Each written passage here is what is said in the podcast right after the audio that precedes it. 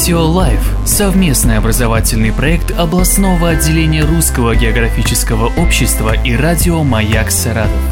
У микрофона заведующий кафедрой метеорологии и климатологии СГУ Максим Червяков.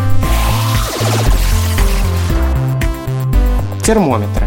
Как можно определить температуру? Конечно же, с помощью специального прибора – термометра. Он точно укажет нам, насколько объект горячее или холоднее – с его помощью можно сравнить степень нагретости разных предметов. Для этого он снабжен определенной шкалой, характерной принадлежности любого надежного прибора. Кстати, давайте сразу поясним, что некорректно называть термометр градусником, как это часто употребляется некоторыми людьми в быту. Нет такого понятия в науке градусник. Есть термометр, который с греческого переводится термо – тепло и метрио – измеряю, то есть дословно измеряющий тепло.